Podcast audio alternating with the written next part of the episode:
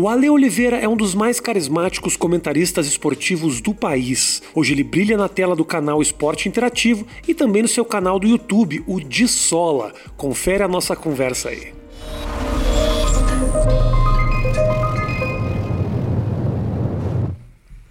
Ale, Como é que estamos? que prazer te ter aqui, cara. Você acha? Não, tô exagerando um pouquinho. Um pouco, né? Um pouquinho, mas é bom, é bom. É eu bom. gostei muito do nome do programa porque Por quê? Me fala. me lembra muito do meu estilo, assim, né? Na duração de fazer amor, Do né? sexo? É. Você é um cara que vai muito rápido na cama, não, Ale? Eu diria que eu, eu, eu uso bem esses oito minutos, né? Um pra transar e sete pra conversar, pra pedir desculpa, pra aquela coisa mais. Pra dizer que nunca aconteceu. é, constrangedora, mas esse oito minutos é um bom número. Viagra ou Cialis? Cara, Porque é- Cialis é 36 horas, o Viagra é, é 4, mas é 4 intensa. É, você pendura uma toalha molhada ali, ela fica bonita ainda. Mas eu. Depende da ocasião, depende da pessoa, Uhum. depende do rapaz. Não, eu, às vezes eu faço um coquetel, né? Pra, pra- passar o fim de semana. É. Eu já faço uma mistura com catuaba, amendoim, coloco um Cialis, um Viagra. O maca peruana. Maca É, peruana é um barulho que tá, tá No, a situação das pessoas que são assim como eu, Aham.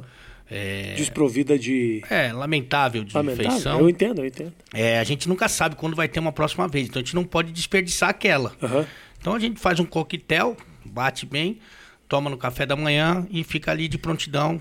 Mas aí quando toma, já fica duraço ou tem que ter algum estímulo? Ah, Porque não. pra mim, assim, eu tomei, tomei, e se não, se não acontecer nada, porque eu sou muito grande, né? Então eu preciso tomar um caminhão do negócio. É. tomei e não é na hora. Se eu tenho que ter alguma emoção. Ah, tem, tem porque não- esse negócio que ah, o cara toma e fica já de cara, não é não é assim que Não, funciona. acho que você tem um estímulo anal, né? Que é o mais comum. Entendi. E aí ele responde Você mesmo ou pede pra parceira? pra, pra parceira, né? Fazer aquele fio terra gostoso. né? Começando essa conversa de muito bom nível aqui com a Le Oliveira. Você sabe que antes eu precisava falar uma coisa pra você Fala que eu tô. você quiser. Tá aqui, ó. Eu tava pra falar desde outro dia. Outro dia. Que no caso seria ontem. Ontem, mas... quando a gente gravou.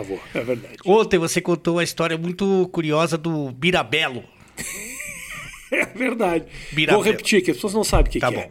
O que aconteceu foi o seguinte: eu- o Birabelo, comentarista de basquete da NBA no Sport TV, só faz comentário de tiozão velho, de é professor de escolinha. Ah, veja bem o fundamento do atleta, uns papos de velho bosta. Tá.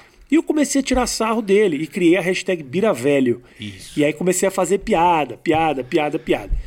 Um mês depois, o Birabelo foi demitido do Sport TV e me tocou um processo dizendo que eu teria sido o estopim da demissão dele e não a falta de qualidade dele nos comentários. Ok. Foi isso que aconteceu. Tá. E aí? Agora que você não sabe, que eu tô tremendo pra falar desde ontem, O que, que foi? que você contou essa história no Ale Oliveira Responde lá. Link no- aqui embaixo na descrição. E o filho dele era o diretor do programa. Aquele alemãozinho. é filho do Birabela, é o pequeno Bira, Bira jovem. Juro por tá Deus. brincando Juro por comigo. Deus, cara. E aí eu falava, jogava um pouco mais de Tu tá brincando querosene comigo? e ele assim, ó. E ele, puta, isso aí foi Mas maravilhoso. ele ficou puto. O filho dele ficou puto. Ah, foi o filho? Não, mais puto que o pai. Ah, é? É porque o pai não sabe mexer no Twitter, deve ser, né? Porque o, pai, o filho me xingou. O alemãozinho bonito. Ele é filho do Ah, Birabelo. que gafe. Como é que tu me fala isso, cara? Eu tô falando agora, eu não queria perder o- a emoção de ontem. O filho do cara que eu causei a demissão tava ali. Era o diretor. E você falando e eu jogando querosene, jogando querosene e o cara querendo. Ah, o cara deve me E ele, odiar. ele, antes de começar, eu não sabia dessa história. Daí, antes de começar, ele falou: Ó, se o Rafinha for por esse assunto, se ele tocar nesse assunto, não toca nesse assunto. Se ele tocar nesse assunto, você não fala nada, não incentiva nem nada. Coincidentemente, eu entrei nesse Foi assunto você. ou foi você que me levou? Não, não, foi você. Pé, que vergonha. Acho que para falar da tua influência no Twitter e tal. Que vergonha, cara. maravilhoso, Eu detonei o pai do cara na frente dele. Isso, várias vezes. Isso é muito bom, né, cara? Nossa, Isso que é maravilhoso. coisa maravilhosa. É, parece- é pra nunca mais esquecer, cara. É.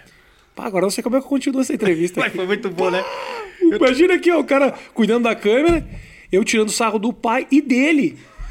É. E depois ele vem trazer uma comida. Deve ter cuspido naquela comida que ele me É trouxe. que veio direto, acho que não deu tempo dele cuspir. Passe né? sou eu mijava no salsichão que ele trouxe. Mas eu sei que foi muito engraçado, porque ele falou, ó, não vai estender o assunto. Se ele falar, não vai estender. Eu falei, não, não, pode deixar comigo. Aí eu falei assim, Mas depois vocês riram dessa história? muito, to- todo o bar inteiro. Ficamos se mijando de rir, cara. Cara. Aí eu falei assim, eu vou revelar na entrevista. Ele falou, não vou, porque eu acho que vai ficar um clima. Mas amanhã eu falo, que é hoje, no caso. Acho que se você tivesse revelado ontem, ia ser mais engraçado. Eu com o cara ali. É, mas não sei, fiquei com que eu medo não ia de saber o que eu ia fazer. ficar com um clima meio pesado, constrangedor, Putz, sei lá. já, já ficou É, e ele nem tá aqui, né? Mas é muito bom isso, cara. e me processou. E ganhou? Eu acho que ele perdeu. Que eu acho que, o, eu acho que, o, eu acho que o, o juiz viu as fitas e falou: Não, realmente, não dá, não dá, ele é ruim mesmo. Ele é ruim. Ele teve que pagar uma indenização É. pros comentários. Exato. Ah, que história, velho. Delícia.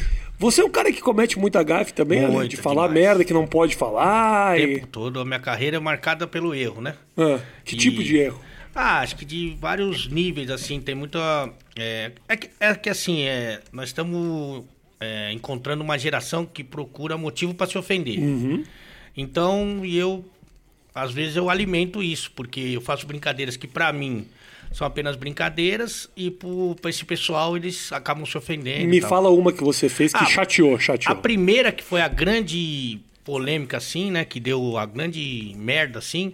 Foi Mas não quando- fala da ESPN, que vai ter que ter um momento só pra isso. É, que a primeira foi lá, mas não foi um. Não foi, a, a- Não foi o rompimento, não. É, eu fazia uma brincadeira que é o decreto de sexta-feira, pra tipo. que tá valendo a sexta-feira.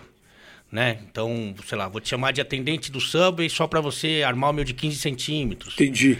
Uma coisa mais romântica, até pra ensinar pra molecada Claro. como chega nas mulheres. Piadas sofisticadas pra essa nova geração aí. Isso. E aí, a sexta-feira, meio-dia, na ESPN, é, tinha uma grande audiência, porque todo mundo ficava esperando o decreto de sexta-feira. Até por ser uma coisa muito diferente do padrão da ESPN, né? Do padrão de um canal de esportes, né? Sexta-feira, um maluco falando, liberando o decreto, e a audiência era muito grande, e muita gente também nas redes sociais, assim, pessoas com muitos seguidores, assim, tipo o Tiaguinho, o Neymar, ficavam filmando Tiaguinho também não gosta de mim, mas beleza, segue aí. mas filmando e tal. Então era uma coisa assim de um apelo muito grande. E o pessoal da ESPN, tipo, é, abraçava, assim, né? Claro. Pelo menos permitia, porque dava mais audiência, tinha anúncio, enfim, era uma, tinha uma série de benefícios. E teve uma vez lá que eu falei, se viu penta, já aguenta, era uma das frases. Eu, eu até eh, me surpreendi, porque o pessoal do UOL começou a me ligar, me ligar, acabou o programa, eu fui embora. Aí o pessoal me ligando falou, ó, o Alex quer dar um depoimento, porque uma das suas frases deu um problema.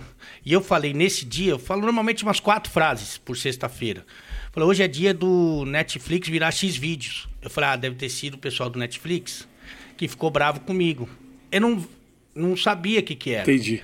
Aí eles falaram, não, é civil penta, já aguenta. Mas é porque na minha cabeça, além de ser uma brincadeira, minha filha na época tinha 8 Ai, anos, hoje ai, ela tem ai. 12.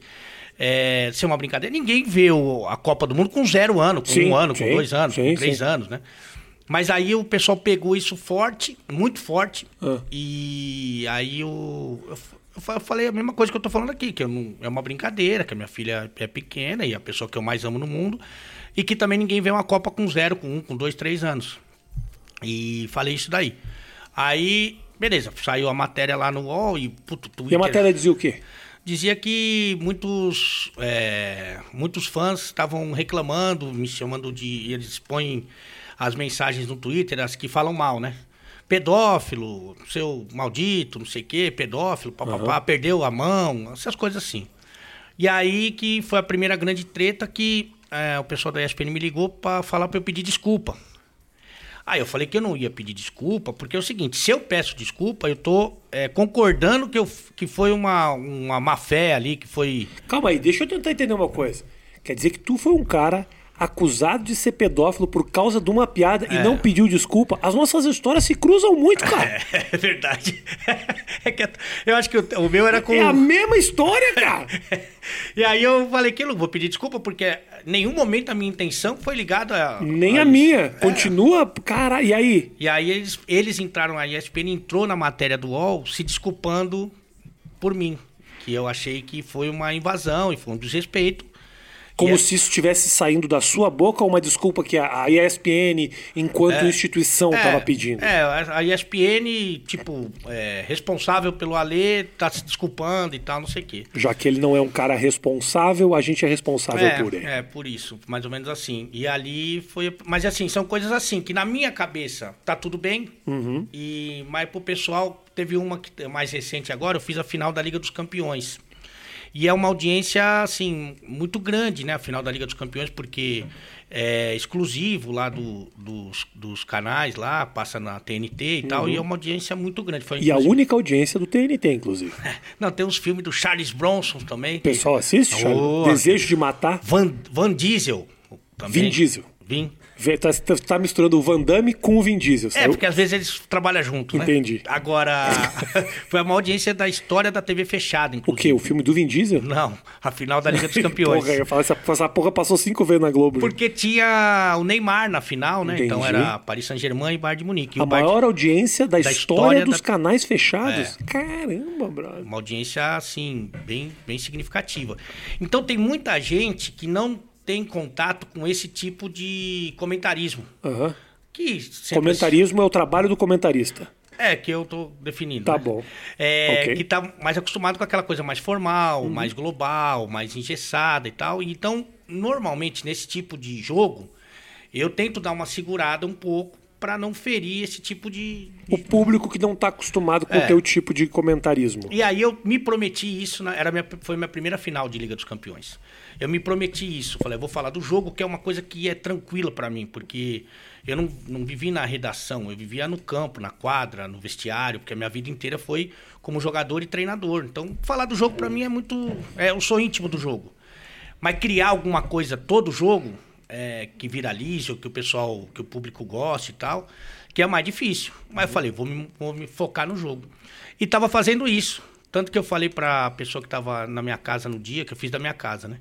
Falei assim, pô, você viu? Eu tô falando só do jogo, né, cara? Acabou o primeiro tempo. Falei só do jogo, só do jogo, só do jogo. Aí ela falou assim: Ah, é, você já viu é, o Twitter? Ih, que merda que você tinha. Aí eu tava crente que eu tava Arrasando, né? arrasando. Eu falei, não vi, cara, não vi o Twitter, não. Aí eu fui lá ver, eu era o assunto mais comentado do Twitter, com o Campeonato Brasileiro, com a final da Champions, com o Neymar no campo. Porque. E você con- continuou achando. Tô em destaque porque eu tô fazendo um excelente trabalho. Não, já sabia que tinha dado Tá alguma dado merda. merda, tinha- ninguém, ninguém chega lá no primeiro lugar Ninguém. por- de elogio. Por ser bom. Não. Não, não, não. não. Aí, porque antes de começar o jogo, naquela resenha lá de pré-jogo e tal, eu falei que os torcedores do Paris Saint-Germain, que iam enfrentar o Bayern, que era o melhor time do mundo e foi campeão mesmo, estavam mais preocupados do que namorado da Anitta. Porque a Anitta tem esse rodízio gostoso de, né? E ela troca, é o direito dela. Mas não falei criticando, falei essa brincadeira. Tá bom. Foi parar no primeiro lugar isso. Os fãs da Anitta? É, Você ah, não... o time do Paris Saint-Germain tá mais preocupado que namorado da Anitta. E aí eu mandei isso pro namorado do. Da hora ali, né? Que, era o, é, que é o Gui Araújo, que é o amigo que eu tenho. Ele mandou pra ela, ela morreu de rir. Mas os, os fãs. Os arrombados ficaram puto. É. Isso chateou a emissora na época? Ah, eles, eles- quando eles me escalam pra uma partida dessa, eu acho que eles sabem que. O risco que eles estão correndo. É, tem- é, eu acho até que em- em- eu demorei muito para chegar, tipo, numa final de Liga dos Campeões e tal, porque, cara, o cara vai falar assim, vale a pena correr esse risco? Se eu vou com... Lá tem ótimos comentaristas, tem o Mauro Betti, inclusive, que é Claro. o professor de todos nós. Gente boa pra caramba. É assim, você sabe que vai ser... O cara vai comentar o jogo, vai fazer o jogo, acabou ali. Matou. Então, assim, o meu, no meu caso, pode viralizar, pode chamar mais atenção, pode gritar, mas pode dar uma merda. Entendi. Então, corre-se o risco. Você acha, uh, Ale, que o comentarismo, uma palavra inventada por você, nesse momento aqui do nosso bate-papo, é, ele tá mais chato? O comentário de esporte, não só o comentário de esporte, mas como o esporte em si. Porque ontem eu fui dar entrevista para você no programa. Como é que é o nome do teu programa? Ale Oliveira responde. Não vou memorizar porque não me interessa, mas Ok. o- como é que o, o esporte, você falou, os atletas não vêm aqui porque os caras ficam de fazendo, fazendo vista grossa porque eles acham que pode dar problema, não pode aparecer junto em bar por causa de cachaça. Entende pra mim aí, ô Matheus? O que, que você acha? Pô, pra mim eu não tô, hein? Fala porque o senhor Alê não tá. É. Fala. É, eu acho que hoje Fala que o Matheus atendeu mesmo. Oi? Fala, é o meu, meu gerente, Ah, desculpa, tá. o mais importante. Fala, Jefferson. Beleza, velho? Beleza, meu irmão. Fala. Consegui um, um gerente PJ aqui que é Maravilha. que eu posso confiar. Aí sim. aí? Pô, me manda me ligar aqui agora que eu não tô fazendo nada importante. Beleza. Beleza, meu irmão. Tá bom, grande abraço. Valeu. É Valeu, você é valeu, abraço. Se for Não solteiro. pode dar em cima que é a mulher do Banco do Brasil. Isso aqui. Vai lá, me fala aí. Que, Pô, que, que você mas a, a mulher do Banco do Brasil não faz amor? No Banco do Brasil, não, né? Ah, É estatal, então tem toda a coisa do governo, o governo Ok. fica em cima e aí não tem como. é... Você falou que os atletas não vão lá porque É, no, é no bar não vai. É no assim, bar não pode estar associado à bebida, o cara Isso. não pode de- responder o que ele pensa. não pode dar risada. E aí? Por que, por que que o esporte ficou assim? Hoje tem esse negócio de assessoria, né, dos jogadores e eles são treinados para não falar nada. Então, se eles saem de uma entrevista e conseguem não responder nada, o assessor dá um biscoito para eles. Entendi. Dá um vale transa, dá um- Aham. uma prima. Mas por que isso, Ale? É, para não se comprometer, para não ter polêmica, para não entrar em dividida, para não dar margem, para não falar nada. Mas há pouco tempo atrás a gente não tinha Romário, Ronaldo, eram caras que se metiam em polêmicas, É. que estavam lá o tempo inteiro, e aí? Eu acho que tem muito da personalidade desses caras que se garantiam, mas também eu acho que não tinha essa sociedade tão atenta a tudo pra ficar brava, né, Pra se ofender. Eu acho que passa por esses dois. E aí O momento da sociedade fez com que os atletas ficassem mais fechados, seria isso? é, eu acho que sim, né? Tanto que você falou de uma geração que fazia muito mais coisa, mas Edmundo, É, porra, envolvido até com ah, acidente, É. que a gente morreu, quer dizer, era uma, era uma. Isso não era o fim da carreira de ninguém. É, assim. E aí, hoje em dia, eu acho que também as redes sociais também deixam um cara muito em evidência, assim, né? E tem uma coisa do brasileiro que é muito louca, né? Que o brasileiro não gosta de ni- ninguém que faz sucesso, que ganha dinheiro e tal. Sim. E hoje o jogador, ele acaba ostentando isso, né? Uhum. E aí eu acho que isso cria um pouco de antipatia, né? Nos- dos caras, assim.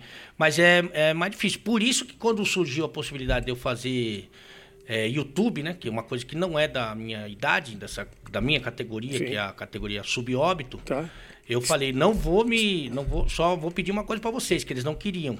Eu não vou ficar só pra jogador. Tá. Porque jogador, além de ser difícil, é, muitas vezes é chato. Chato. E depende muito do que acontece. Você vai marcar uma, uma entrevista com o cara, depende do jogo dele de ontem. Se ele perder o jogo, ele já É, não vai. Tem razão. E aí você razão. fica vendido, cara. É, é isso. Entendeu? E aí quando você vai pra cantor, pra humorista e tal, você já vai fazer.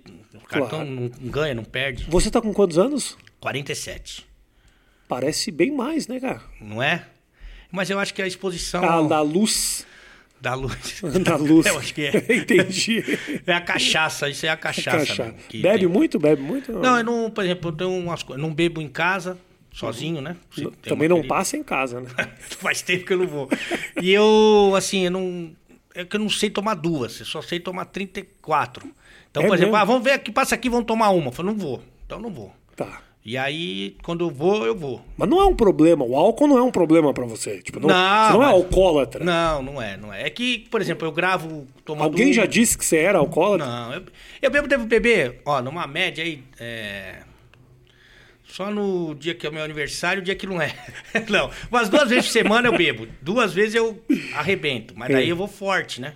Tá. Mais umas duas vezes. Não é todo dia, então. Não. já me preocupa um pouco Chegar em menos. casa, chego em casa do trabalho, vou tomar uma lá sozinho. Não, Não, tomo, não. entendeu? Tem que ser no Só se movimento. for pra fazer uma live, eu tomo. Tá. Porque daí, eu- pra falar com o povo, daí é E melhor. live pegando direto hoje em dia, né? Com esse negócio da pandemia, No começo tava, É no começo tava direto. Agora deu uma enjoada, né? Ninguém aguenta ninguém, mais. ninguém mais. Por isso que eu trago os caras aqui com medo de pegar corona, mas não adianta, as pessoas não assistem mais. Eu já peguei, né? Esse papo pela internet. Ah, já pegou? Já. De quem? Não dá pra saber. Entendi. Mas eu peguei já faz tempo e lá na Tânia a gente faz o exame toda semana, cara. Uhum. Então eu tô pensando em levar o cotonete já pra minha casa, porque aquele cotonete entra no, na alma É, chateia, né? Puta, ontem eu fiz de novo. Fez? Toda vez. E o cotonetezão vai lá no útero da pessoa. Nossa, mãe. É difícil, hein? Pergunta que todo mundo quer saber. Por que que você saiu da ESPN? Não sei se você já respondeu. Provavelmente você já respondeu essa pergunta pra caramba, mas as pessoas só vão ver aqui. Porque não viram em outros lugares. É, isso é verdade. É, na- Por que você saiu da ESPN? O que, que aconteceu? Fui demitido da ESPN. Por que, que você foi demitido da ESPN?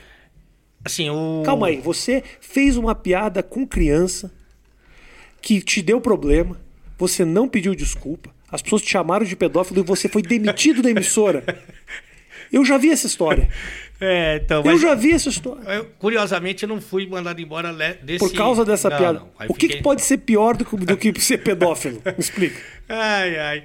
Na verdade, foi que Hum. eu também fui... Eu fui todos os, os ófilo e ista, eu, eu fui acusado. Por causa do... Da piada. É, da Das brincadeira, piadas, da- do discurso e tal.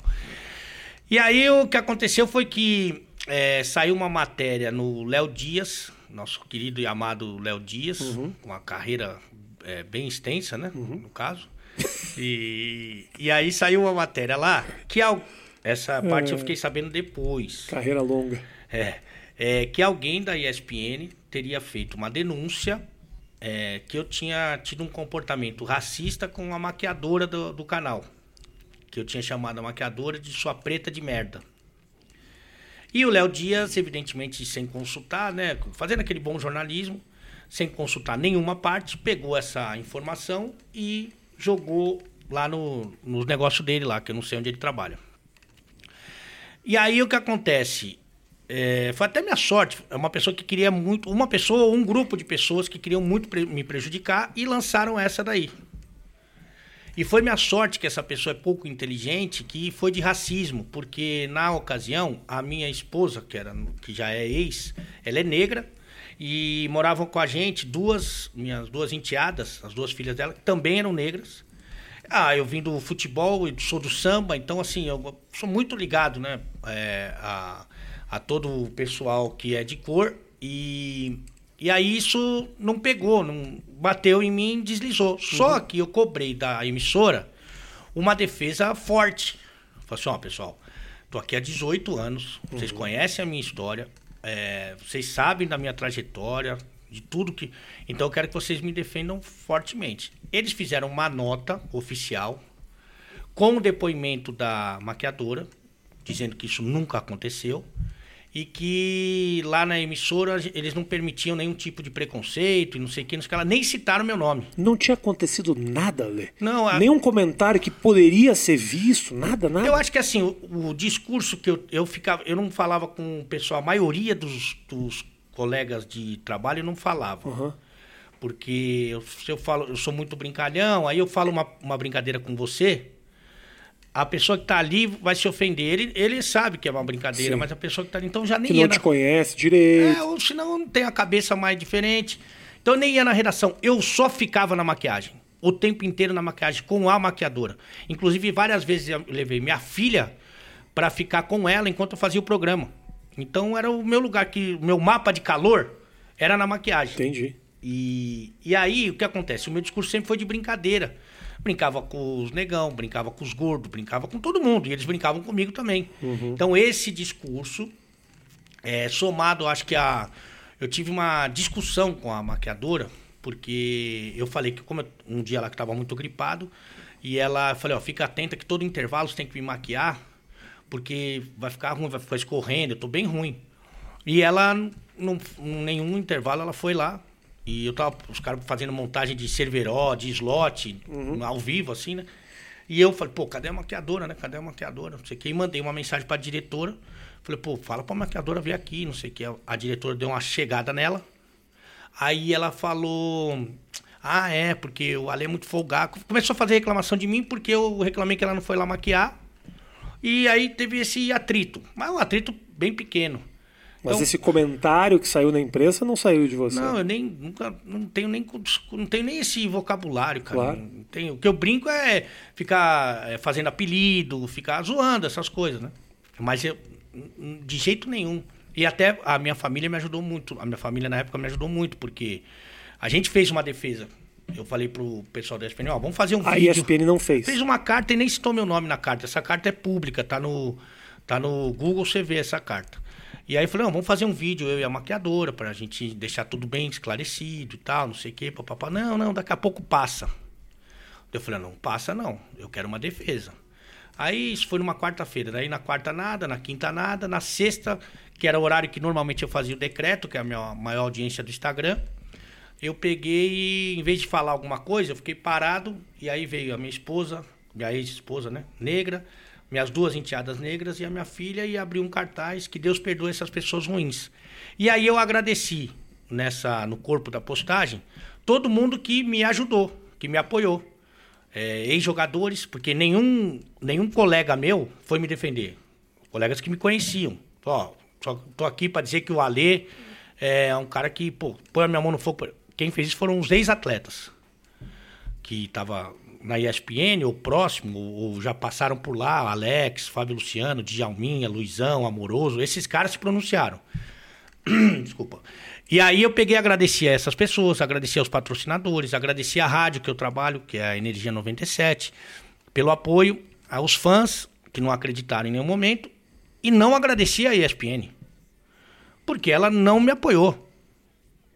E aí eles pediram para que eu tirasse essa postagem. Falou, você tira essa postagem, senão você vai ser mandado embora. Eu falei, olha, a minha honra vale mais que o meu emprego. Eu vou manter a postagem, mantive a postagem lá, e tá lá até hoje. E aí eles ficaram numa. Pô, e agora? Manda embora o cara ou não manda Uhum. embora o cara? E aí? Eu tava vendo o meu melhor momento na carreira, na ESPN, eu tava muito bem. O programa era de muito sucesso, eu era bastante reconhecido pelo, por- pelo estilo, pelo trabalho e tal. E eles sabiam que eu, que eu tinha sofrido uma injustiça. Eu não tinha informação de como essa mentira tinha chegado até o Léo Dias. E aí eles ficaram nessa dúvida. E aí, o que, que a gente faz? O que, que a gente faz? O que, que a gente faz? O que, que a gente faz? Marcaram uma reunião para terça-feira, que era o dia, inclusive, meu primeiro dia de férias. Eu ia viajar na terça-feira para Fortaleza, como fui. E aí, é, de sexta até terça, pelo que eu sei, aconteceu muita coisa. Mas a intenção deles não era me mandar embora, por todo esse contexto. Mas algum movimento interno é, fez com que eles mudassem de ideia e chegaram na terça-feira e me demitiram. E até tinha no meu contrato que tava, tinha sido recém-renovado, tinha uma multa alta que eles estipularam e que eles falaram que não ia pagar. Alegando. Alegando que nada, que ele fala, não, não vamos pagar porque vamos encerrar essa história de- desse jeito, não vamos, não vamos. Aí eu até pensei em processá-los. Porra, mas é o mínimo. E É, mas só que eu, eu sentia, e já tinha tido até um contato preliminar, que uma coisa boa ia acontecer na minha vida. E eu falei, vou buscar esse dinheiro trabalhando e não quero ficar amarrado nisso aqui. Porque se eu entro com processo, eu não posso assumir. é, um- não podia trabalhar em outro lugar. Sim, Porque sim. senão eu estava quebrando o contrato. Uhum. Mas aí, esse movimento de sexta até terça, que ele é muito nebuloso para mim, mas é um movimento, uma movimentação interna que fez com que a direção mudasse de ideia. E isso eu nunca falei. O quê? Esse de sexta até terça. Que foi um movimento É, que. Agora, imagino que deve ser difícil, né, cara? 18 anos de casa, próximo de muita gente. E é foda, né? Você me perguntou ontem no nosso papo se a galera me apoiou, se os meus colegas me apoiaram. Te dói isso? hum, bastante. Porque tinha gente ali que, que a gente se frequentava. Eu tenho uma. Eu não sou jornalista, não tenho menor. Não tenho, não tenho nenhuma característica de jornalista. E eu tenho para mim que assim, que o camarim era um vestiário e que o grupo que eu trabalhava era um time de futebol. Então eu, eu armava jogos, ia nos clubes de rico, Pinheiros, Paulistano, eh, Paineiras, ar- armava amistosos e levava, eu levava o uniforme, levava tudo. O cara falou, Ale, como é que faz pra gente? Não faz nada, só faz um churrasco e a cerveja depois e eu vou levar a turma aí. E aí eu confraternizava, levava as famílias do, do pessoal do programa, armava churrasco. Porque pra Era mim. uma relação muito próxima. É, Tu- e, e assim, é assim que eu cresci, né? Eu, E por que, que você acha que eles não. no- Qual foi a. Por que eles não te apoiaram naquele momento? então, Eu sei a resposta, mas eu quero que você fale. eu não. Eu, não, Eu desconfio, pelo menos. é, eu não quero, eu não quero ser desumilde, né? Mas eu acho que de alguma forma tudo que, a- que aconteceu lá na minha vida, lá dentro da ESPN, eu acho que acabava incomodando muitos os caras lá que não tinham o mesmo estilo e tal. E eu super respeito cada Você um. sempre foi um cara muito querido pelo público. É, pelos jogadores. pelos jogadores. Tinha uma entrada absurda. É. Hoje você tem na internet um programa no YouTube que consegue entrevistas que ninguém de talk show conseguiu levar. É. Você falou com o Marcão, com os caras que, tipo, porra, bati na porta quantos anos e não tem como. Você tem uma entrada É. E, absurda. e assim, ação comercial sempre era muito procurado. Então era tudo muito. E assim, e foi uma trajetória muito difícil para mim, porque eu entrei lá para fazer o futsal, né? Fiquei 10 anos fazendo futsal. E aí, quando numa Copa São Paulo que ninguém queria fazer, porque é dia 3, dia 4 e dia 5 de janeiro começa, vai até o dia 25, mas os primeiros dias são férias escolares que os comentaristas normalmente tiram para ficar com a família e tal. Sim. Aí demorou muito, mas demorou uns 10 anos para eu fazer um jogo de Copa São Paulo. E aí, para entrar nos programas, nossa, demorou muito mais. E várias vezes, por exemplo, o PVC, que é um, um cara que eu gosto até, é, ele ia viajar para fazer um jogo, sei lá, da Copa do Brasil, e eu era escalado para o programa do, do meio-dia. Aí o PVC chegava tudo descaralhado, direto do aeroporto, nem tava na escala, e ia pro programa, a diretora falou, pode sair ali. Mas isso aí foi, não foi uma, não foi duas, foi 20 vezes. De eu ficar ali na expectativa, estudava e, pô, todo preparado. Não, não, não, pode sair. Mas várias vezes. De ficar pedindo, pelo amor de Deus, para me botar na escala, porque eu ganhava por evento. E eu nunca deixei de trabalhar, porque eu sempre fui treinador, fui 23 anos treinador. Até 40 anos de idade, eu era ainda treinador e trabalhava na televisão. Mas eu queria oportunidade, eu queria minutos. Mas sempre nos piores jogos, campeonato russo às 5 e meia da manhã, me fudi muito. Acho sacanagem com o campeonato russo que você acabou de dizer agora.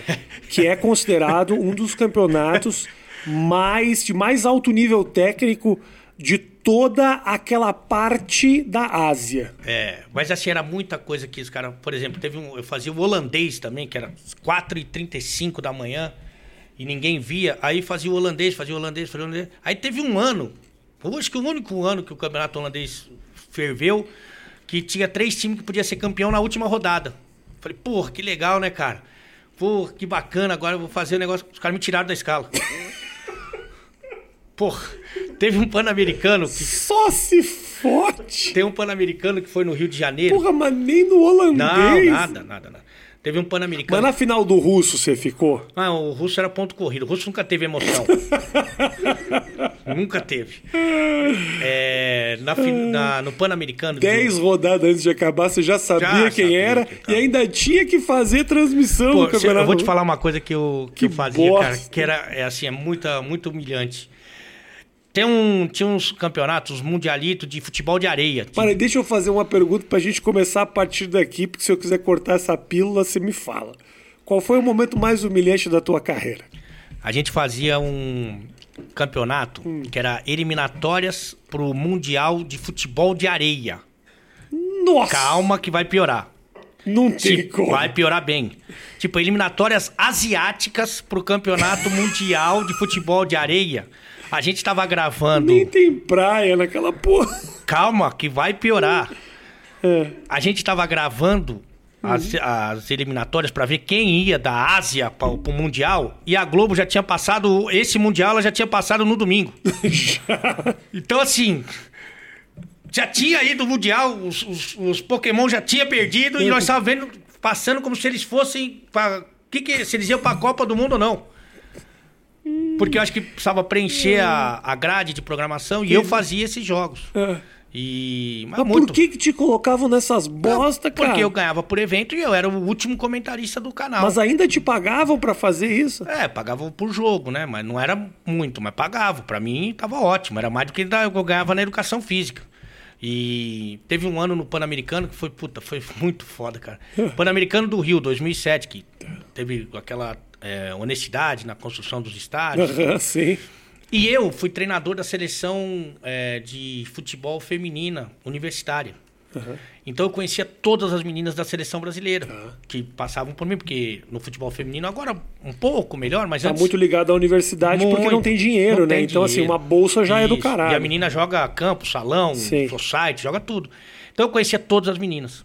E aí eu fazia os comentários da seleção brasileira, feminina. E o PVC fazia do time masculino. O time masculino caiu, não chegou nem à semifinal. E o feminino foi uma sensação, a Marta voando, Maracanã lotado, final Brasil e Estados Unidos. Aham. Eu tava no Rio. O PVC tava em São Paulo, porque o, o masculino já tinha caído. Os caras trouxeram o PVC pra fazer a final. e eu não fiz o jogo. O PVC não sabia ler o nome das meninas. Nem sabia o que tava acontecendo. E eu lá dentro, do- falando com todas Conhecendo a as meninas. mãe, tudo, meu, o pô. pai dela, tudo. E aí chegou, ah, quando eles começaram a abrir a porta pra mim, começaram a me dar mais minutos, eu consegui ir ficando e ficando e ficando e, e deixando a minha marca do meu jeito. E aí a coisa, graças a Deus, cresceu, porque eu acho que a linguagem é muito popular e aproxima muito e tal. Ser demitido da ESPN não é tão humilhante quanto fazer o campeonato, as eliminatórias do campeonato asiático de futebol de areia. É, eu acho que você De areia ou de salão, que eu nem lembro. É que de areia. Da areia. Mas o campeonato já tinha ido. A gente Então, tá fazendo eliminatório, o campeonato já tinha já sido. tinha acontecido. E a Globo passou. Era muito ruim, cara. Ai, que bosta. Mas enfim, daí eu acho que é, essa mudança, né? Quando eu comecei a ganhar minutos, eu acho que incomodou muita gente. E aí, enfim. E como é que foi a tua. Eu nem eu tô sem tempo aqui, tá, tá, tá, tá ok aqui? Porque eu tô me. me, me... Tá bom, então tem tempo, cara. Ah, como é que foi a tua saída da educação física para virar comentarista de esporte? Como é que é esse pulo? Como Na é que- verdade, não, não- eu não saí, né? Eu, eu, eu tive momentos da minha vida que eu acumulei. Mas quem é que te achou interessante É. pra virar comentarista? Como foi essa, esse momento? Eu joguei futsal profissionalmente até 26. Mas eu entrei na faculdade de educação física com 18. Você sabe que é muito louco, porque quando eu te olho ali, a primeira coisa que eu penso é: foi atleta profissional. É, pelo biotipo. Primeira coisa que me vem à cabeça é isso: atleta profissional. Qual o passado dele? Tá na cara. Ah, tá na cara. Não tá vendo? Não. Eu joguei é, até 26 anos profissionalmente. Entrei na faculdade com 18. Quando eu entrei na faculdade, eu já é, virei treinador universitário. Então, no meu primeiro mês de faculdade, eu já estava dando treino para o direito da USP, ali no Largo São Francisco. E a- dos 18 aos 26, eu era jogador profissional e treinador universitário, de várias faculdades. Trabalhei no direito da USP, 22 anos. No- na Fundação Getúlio Vargas, 23 anos. Na FAAP, 15 anos. Na Medicina Santo Amaro, 11. Na Unip, 5. Trabalhava em vários lugares e acumulava essas duas. Tá.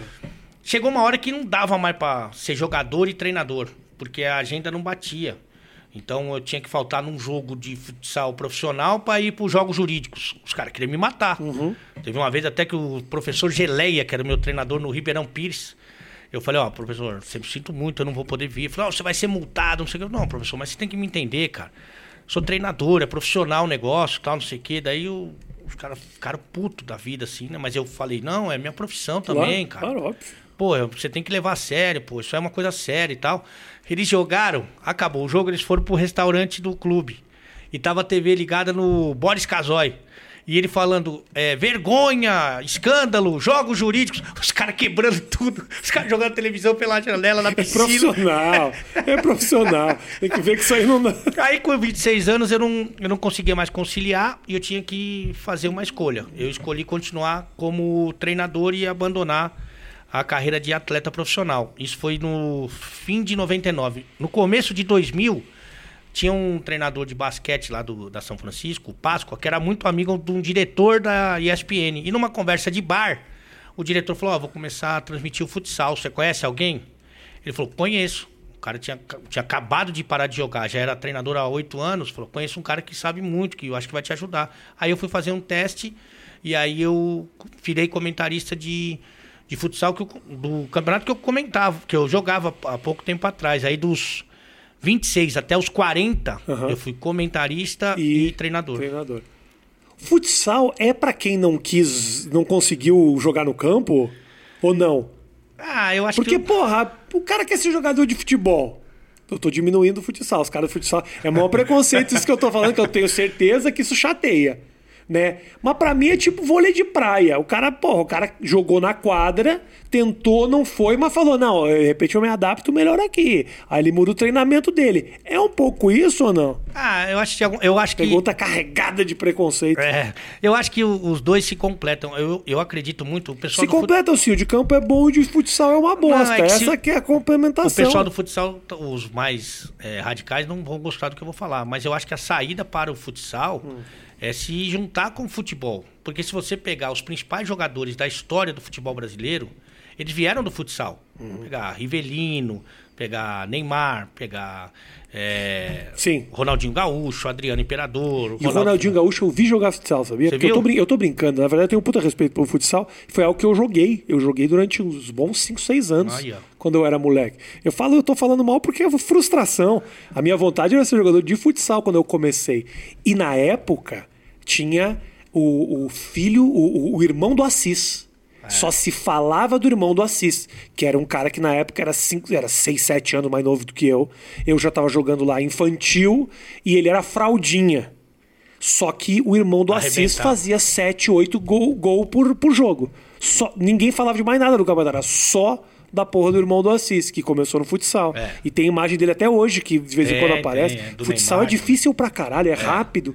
É difícil até para as emissoras de televisão filmarem, porque é tão rápido que é difícil acompanhar os lances, cara. E isso me ajudou muito como comentarista, sabia? Porque a bola tá na mão do goleiro e ele pode dar um lançamento e sair o gol. Então, é de ser mais sucinto e mais direto no comentário, sabe? De não ficar enrolando, porque se eu enrolasse, eu ia ferrar o, o narrador que ele ia perder um gol o meu comentário. Mas, enfim, eu acho que são modalidades que deviam é, se unir. Porque eu acho que. Mas devia- como se unir? Como? como? porque já tem esse processo, ele já existiu em alguns clubes. De, tipo, pegar um grupo de jogadores, 30 jogadores, vai. Tá. É, sub-15, sub-17, é, enfim. E aí você treina, vamos supor, dois dias o futsal e três dias o futebol. Tá. E aí, conforme a, o calendário, você pega, ó, esses 10 aqui, esses 12 vão pro futsal hoje. Ah. E aí você vai. Porque. Mas são- os treinamentos são muito diferentes, cara. É, mas aí você vai, por exemplo, o futsal é muito raciocínio rápido, Isso. tomada de decisão. Explosão, E é, re- tiro. É, também responsabilidade de marcação, né? No futsal, no futebol, o cara passou e alguém vai marcar. No futsal, não, é, o cara vai tomar o gol. Então, acho que você fazendo os dois, e aí você vai aumentando a carga do futebol, conforme o cara vai ficando mais velho, eu acho que você consegue é, ter um atleta mais completo. Mas eu acho que seria a grande saída pro futsal. Você tem contato com muito atleta, ex-atleta, ou seja, por entrevista, contato através da, da ESPN, que te demitiu. Vamos sempre lembrar aí. é, quem foi um atleta que você teve um contato que foi uma bosta? Tipo assim, que não te tratou bem, que não gostava, ou num comentário que você fez que desagradou. Quais foram os problemas que o teu trabalho te deu com os atletas? E eu quero nomes. Eu- Quero criar polêmica. Eu tive um problema uma vez com o Hulk. O Hulk, que é um jogador que foi da seleção brasileira, né? Aquele, sabe o Hulk? Põe a Sim. foto aí do Hulk. Não tem foto. Aqui é só nós. Ok? É, fica no imaginário. Aí o Hulk, ele era titular da seleção do Dunga, se não me engano. Sim. E eu tinha um programa na ESPN no, no site lá, que era Fala Sério, que eu fazia, é, toda semana fazia uma paródia envolvendo um assunto do momento, né? E aí eu fiz uma paródia da música da Rita Cadillac, que eu falava assim, você tem que aceitar, incrível, o Hulk é titular, ele tem um grande popô, mas parece um robô, é sobrenatural, seu bumbum, e falava assim. Puta, o cara ficou bravo, pediu minha demissão. Você o cara... falando bem do bumbum dele, Porra, cara. eu, é, eu acho que não era tão moda bumbum masculino assim, é, fazendo sucesso, né? Aham. Eu, esse aí foi um que eu lembro que ele ficou bem bravo. E aí assim. falou o quê? Como Não, é que é- você soube? O, alguém me falou lá da direção que o, o assessor ligou pedindo que eu fosse demitido, senão o Hulk nunca mais ia dar entrevista pro canal, e nem nenhum jogador dele, e não sei o que, não sei o que lá. Daí eu acho que de alguma forma eles contornaram lá, porque a música ficou aí pra, pra toda a eternidade. E como eu marco as entrevistas, Aham. é, eu que procuro a pessoa, se a pessoa não gosta de mim, ela já me ignora ali na hora e já fica tudo bem e já Tá. não, não anda muito coisa. Eu só não marquei uma em quatro anos de programa, que foi do Léo Moura, que jogou no Flamengo e que jogou no tava no Grêmio. Eu fui fazer o Jeromel, que era, tinha sido convocado para a seleção brasileira, e o Jeromel o maravilhoso, o Augustinho da grande família.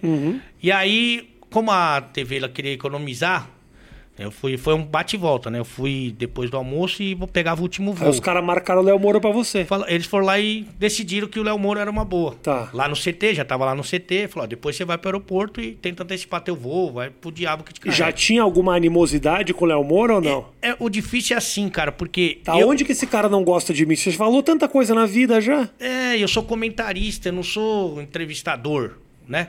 Então pode ser que eu tenha feito algum comentário como jogador que ele tenha sido ídolo, eu não lembro. Tá. Então é diferente, diferente, por exemplo, de um cara que só entrevista. Esse cara não vai comentar do cara, ele vai entrevistar o cara. Eu tenho essas duas e é um, você tem que ter ali um jogo de cintura. Agora, não sei se o cara tá de mau humor, se o cara não gostava de mim, eu não sei o que foi. Eu sei que eu fiz duas brincadeiras lá com ele, ele não, não deu pra ver o dente dele, nenhuma das duas. Já falei, puta, fudeu. Aí eu falei que ele era lateral, eu falei, é, lateral cachumba, quando desce é um perigo, é lateral soldado de guerra, vai, mas não sabe se volta. Ele ficou assim, ó. Jura mesmo, cara? Aí eu fiz a primeira pergunta. Mas por que, que ele aceitou te dar entrevista? Então, Eu só pra te sei, constranger? cara, sei lá. Eu sei que eu fiz a primeira, não foi. Fiz a segunda, não foi. Eu falei, valeu, esse foi o Léo Moura, muito obrigado e tal, não sei o quê. E essa entrevista nunca aconteceu. Então, o Léo Moura e o Hulk são marcantes na tua vida. Ah, não digo Te marcante. odeiam. Eu não sei se eles... Preciso ter uma manchete aqui. eu acho que não é essa. Eu acho que... Te odeiam. Léo Moura e Hulk odeiam Ale Oliveira. Preciso de cliques. Porque tem a monetização do, do vídeo e aí precisa dar uma acelerada. Eu acho mim. que você tem bom- boas... Tem boas aspas aí. Tem né? boas aspas? É, não essas, mas tem algumas boas aí. Quem que é um- o- a tua inspiração como ah, comentarista ou narrador de futebol? É, como... Quem que você olha e você fala, esse cara é pica? Porque eu não sei, eu não faço a menor diferença entre um e outro. Eu gosto muito dos comentários de um ex-jogador, eu acho que eu gosto mais do... Birabelo. O Mirabello jogou? Sei lá. Então, tá bom. É, eu gosto do Pedrinho, que jogou no Vasco, que é um comentarista da Sport TV, ex-jogador, que eu gosto muito, muito, muito. E pra puxar um para o jornalismo, eu gosto muito do Mauro Betting, que trabalha lá comigo no Esporte Interativo, que eu acho muito bom. De narrador, cara, eu, a gente tem. O pessoal brinca muito que é, o esporte é gritativo, né? Porque o pessoal tem essa marca da emoção, de gritar Sim, e tal. sim. E você sabe que eu não, eu, não, eu não vejo programa de esporte, não vejo, só vejo quando eu tenho que ver as coisas, jogo, essas coisas, e quando eu tô trabalhando, né? Tá. E eu não conhecia muito o universo do esporte interativo. E aí, quando eu comecei a fazer os jogos com os narradores de lá, eu não consigo mais ver, eh, não, não, me atrai outro tipo de narração que não essa carregada de emoção, de, sabe, de exageros, assim. A narração galvanística. É, tipo assim, como é do André Henning, como é do Jorge Igor. E, enfim, eu gosto, eu, eu, não, eu me viciei nesse tipo de narração. Tá. De jogar o, jogo lá pra cima. Entendi. Esses caras barulhentos é que você gosta. É, Que louco, né? É exatamente o que eu não gosto. não Os gosto. caras que grita. Você gosta mais de um. Eu gosto do cara que conta história. Eu gosto de contador de história. É. Por exemplo, tem no, no combate. Eu assisto muito MMA. Tá. Eu, sou, eu curto muito. E aí no combate tem um cara que parece que é muito legal. O Rhodes, que é um, que é um narrador. Ele é muito bom. Mas de vez em quando ele dá uma galvanizada. É. E aí quando galvanizou, eu já, já me perde. Ele sabe que ele tá falando, é um cara competente do que ele fala, mas quando ele se emociona, aí o brasileiro, os guerreiros brasileiros. Eu falo, ah, brother, é só briga, são dois caras brigando, relaxa. Você não tá narrando, entendeu? A invasão da, do Peloponesa, porra, e Mesopotâmia. Calma aí, entendeu? Mas é, é curioso agora porque de um tempo pra cá, né, você é, pluralizou as, as formas de transmissão, né? Tem no Facebook, tem no stream, tem no sei aonde, não sei aonde. E a gente, inclusive, faz jogo, hoje a gente faz jogo da seleção brasileira nas eliminatórias, que era uma coisa impensável, né? É, o último jogo eu fiz, inclusive, da seleção brasileira contra o Uruguai. E assim, até pra, pra mim, é, como a gente começou a fazer o Campeonato Brasileiro no ano passado e tal, é diferente porque eu sempre ficava vendo na Globo, né, os jogos. E agora eu tô fazendo os jogos. Sim, sim. E, é, e a transmissão é diferente mesmo do que do padrão. Então é um processo de adaptação até pro público, né? O, o que, que o público te fala quando te encontra na rua? Porque você é um cara popular e tal. O que, que a galera fala? Isso é uma, isso é uma coisa muito louca, o, o Rafinha. Então foi, Eu- então foi uma boa pergunta. foi uma ótima pergunta. Obrigado. Como todas. Obrigado, Ale. Obrigado. É, eu não sou uma pessoa conhecida. Não sou um birabelo, mas tenho o meu valor. Mas tá chegando lá na idade. Tô chegando, tô chegando. É, eu não sou uma pessoa conhecida, dessas conhecidas de verdade. Mas, por exemplo, no carnaval, que eu vou sempre no carnaval, e aí fica naqueles camarote e tal, de convidado e tudo. Tem conhecido de verdade. Aqueles caras da ator da Globo, aquelas mulher maravilhosa e tal. Só que o, o público, ele não se sente convidado a falar com essas pessoas. Eu, seja pela linguagem, ou pela simpatia, ou pela feiura, eu praticamente imploro para que o cara venha me cumprimentar com um tapa na cabeça, passando a mão na minha bunda, pegando na minha teta. Então, assim, eu sou muito fácil. E aí, isso é muito curioso, porque a pessoa tem um cara que ali é muito mais conhecido, mas ela vem falar comigo porque acha que eu sou mais acessível. E aí eu, eu, eu realmente sou bem acessível mesmo, porque eu, não, eu acho que eu não sou, eu só sou um cara igual a todo mundo que tem, tem um Tu é muito carismático, olha. Muito de verdade. E eu saquei isso quando eu vi tuas coisas na internet. Eu já falei, puta, é um puta de um carisma. E eu entendo perfeitamente o cara te conhecer, querer ser teu amigo. É isso aí. O cara Porra, quer tomar entendeu? uma comigo. Porque o cara fala, porra, é um cara acessível, que não tem frescura, É. que tira sarro, que conta umas piadas de bosta. Eu não me sinto na obrigação de rir. Porque se eu não rir, ele vai até achar melhor. ri de pena, às vezes o cara ri de pena. Porque se eu não rir, eu sei que ele até não vai, não vai, não vai É. ser um problema pra ele, entendeu? Então tem a coisa do carisma que eu acho que no esporte é muito importante. Então quando você me fala dos outros apresentadores, tem um espaço que é teu, assim, né? É. Mas o carisma, ele tem esse problema. Você fala pelos cotovelos. É. E aí volta contra você. Sem Isso é- dúvida, é, normal. Mas aí é aquela eterna, aquela eterna dúvida, né, Ale? Me adapto e sou e viro o que eu não sou? Ou continuo sendo, né? Aquilo que é a minha essência e ao mesmo tempo tenho os meus problemas. É. Eu, eu tive essa dúvida, eu, eu falo que eu sou um anti-coach. Porque todo mundo fala, você vê os caras falando, fala, não, você tem que lutar, você tem que acreditar. você não quer." A minha carreira mudou quando eu desisti dela. Então, Que foi quando? Foi quando eu comecei a fazer os- esses jogos horrorosos de futebol. E aí, era sempre os piores jogos. E aí eu falei assim, bom, para eu continuar ganhando cachê, ser escalado para jogos, e de repente para mais jogos e tal, é, para crescer dentro da empresa, eu tenho que ter as minhas referências. Quem é o primeiro come- comentarista do canal? Ah, é o PVC Tá. ou o Paulo Calçade. Então eu tenho que fazer igual esses caras para eu continuar empregado ou com mais jogos, que representaria mais dinheiro. Então eu pegava o estilo dos caras, e tem, que era de muita informação, de leitura, de dados, de sabe, parte tática e tal, e fazia aquilo nos piores jogos do mundo. Até que um dia, e tava levando a minha vida assim. Já tinha uns dois anos fazendo isso. Ninguém sabia que eu tava lá, eu também não incomodava. Pegava o meu dinheiro, ia dar meus treinos e beleza. Aí um dia, não sei porquê, eu tava trocando o canal e tava passando a reprise de um jogo meu horroroso. Aí eu comecei a ver um pouquinho do jogo. Achou uma bosta. Nossa, mas eu, eu, eu, que tava com vergonha de mim, cara. Eu fiquei com vergonha de mim. Por quê? Os caras são bons naquilo que eles fazem, é o jeito deles. Eu não sou. E aí eu falei, pô, mas esse não sou eu, cara. Isso aí é chatíssimo, cara. Eu- se eu não aguento, como é que a pessoa vai aguentar? Bom, chatíssimo porque você não estava fazendo o que você queria e também porque era o campeonato russo, É. que cá entre nós não é aquela alegria Mas era aquele toda. negócio de número e, e dados, informação Entendi. e tudo, e muito Você estava engessado. fazendo o que você assistia os caras Isso, fazer. Exatamente. Só que sem a, a competência deles e tal para isso. Aí eu falei assim, vou vou largar. Eu vou não vou fazer mais isso. Eu quero ser treinador de minha vida vai ser como treinador eu me eu me garanto, eu sou feliz e eu não vou ser treinador.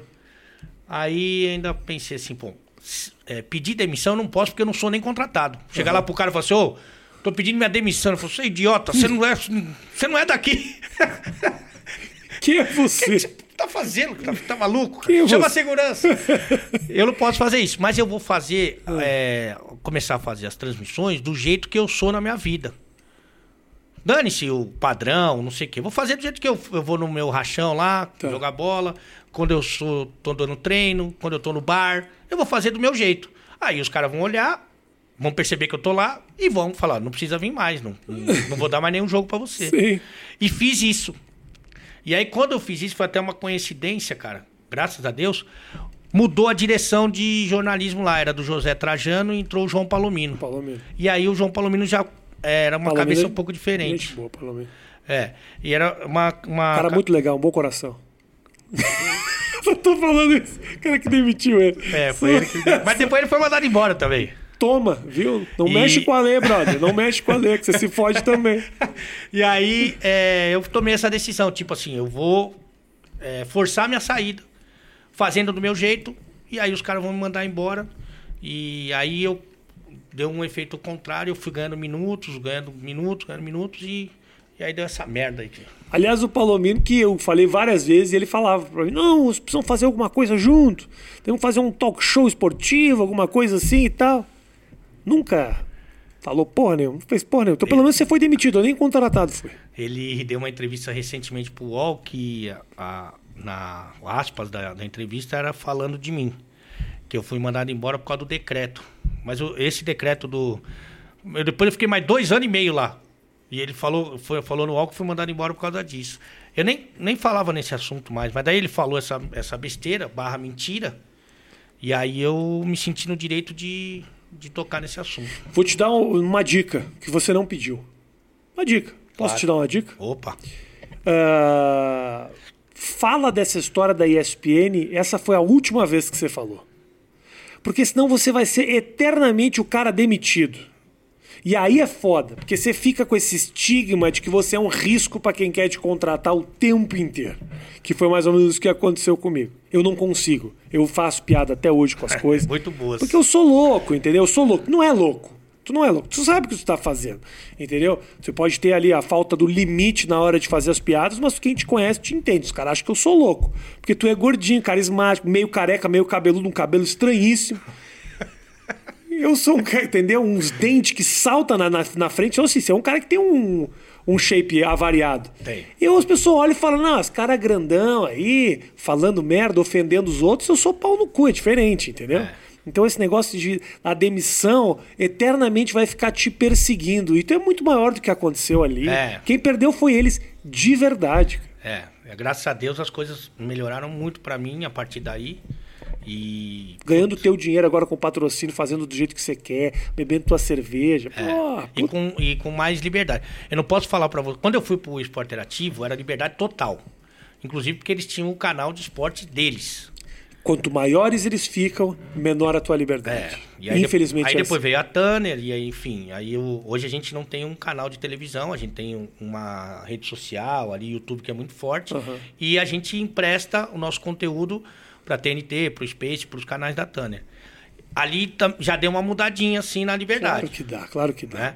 Mas quando eu fui pro, pro, pro esporte interativo, cara, os, os decretos de, de sexta-feira, que era, vamos supor, é, chama a costureira que eu, hoje eu vou perder a linha, era assim na ESPN. Aham. É, no, depois que eu fui pro esporte interativo, vou te chamar de fisioterapeuta só pra você cuidar do meu dedão sem osso. Já mudou completamente a pegada, foi totalmente outra. Entendi. Mas agora também já não pode fazer mais o decreto. Não da- pode. Não. Tocou minha campainha. Na hora que na hora que eu vou comentar o Chegou cara um convidado. toca a campainha. Isso aí é o pessoal do lixo. Meu prédio é chique. Tem alguém que vem, vem buscar o lixo na minha casa. Mas sou eu o lixo? É, tá aqui, já vai. Ele já vai. É o meu Uber. Obrigado, gente, pelo carinho de todos vocês, pela audiência. Beijo grande pra vocês, até a próxima. Um grande abraço, até mais. Tchau, tchau.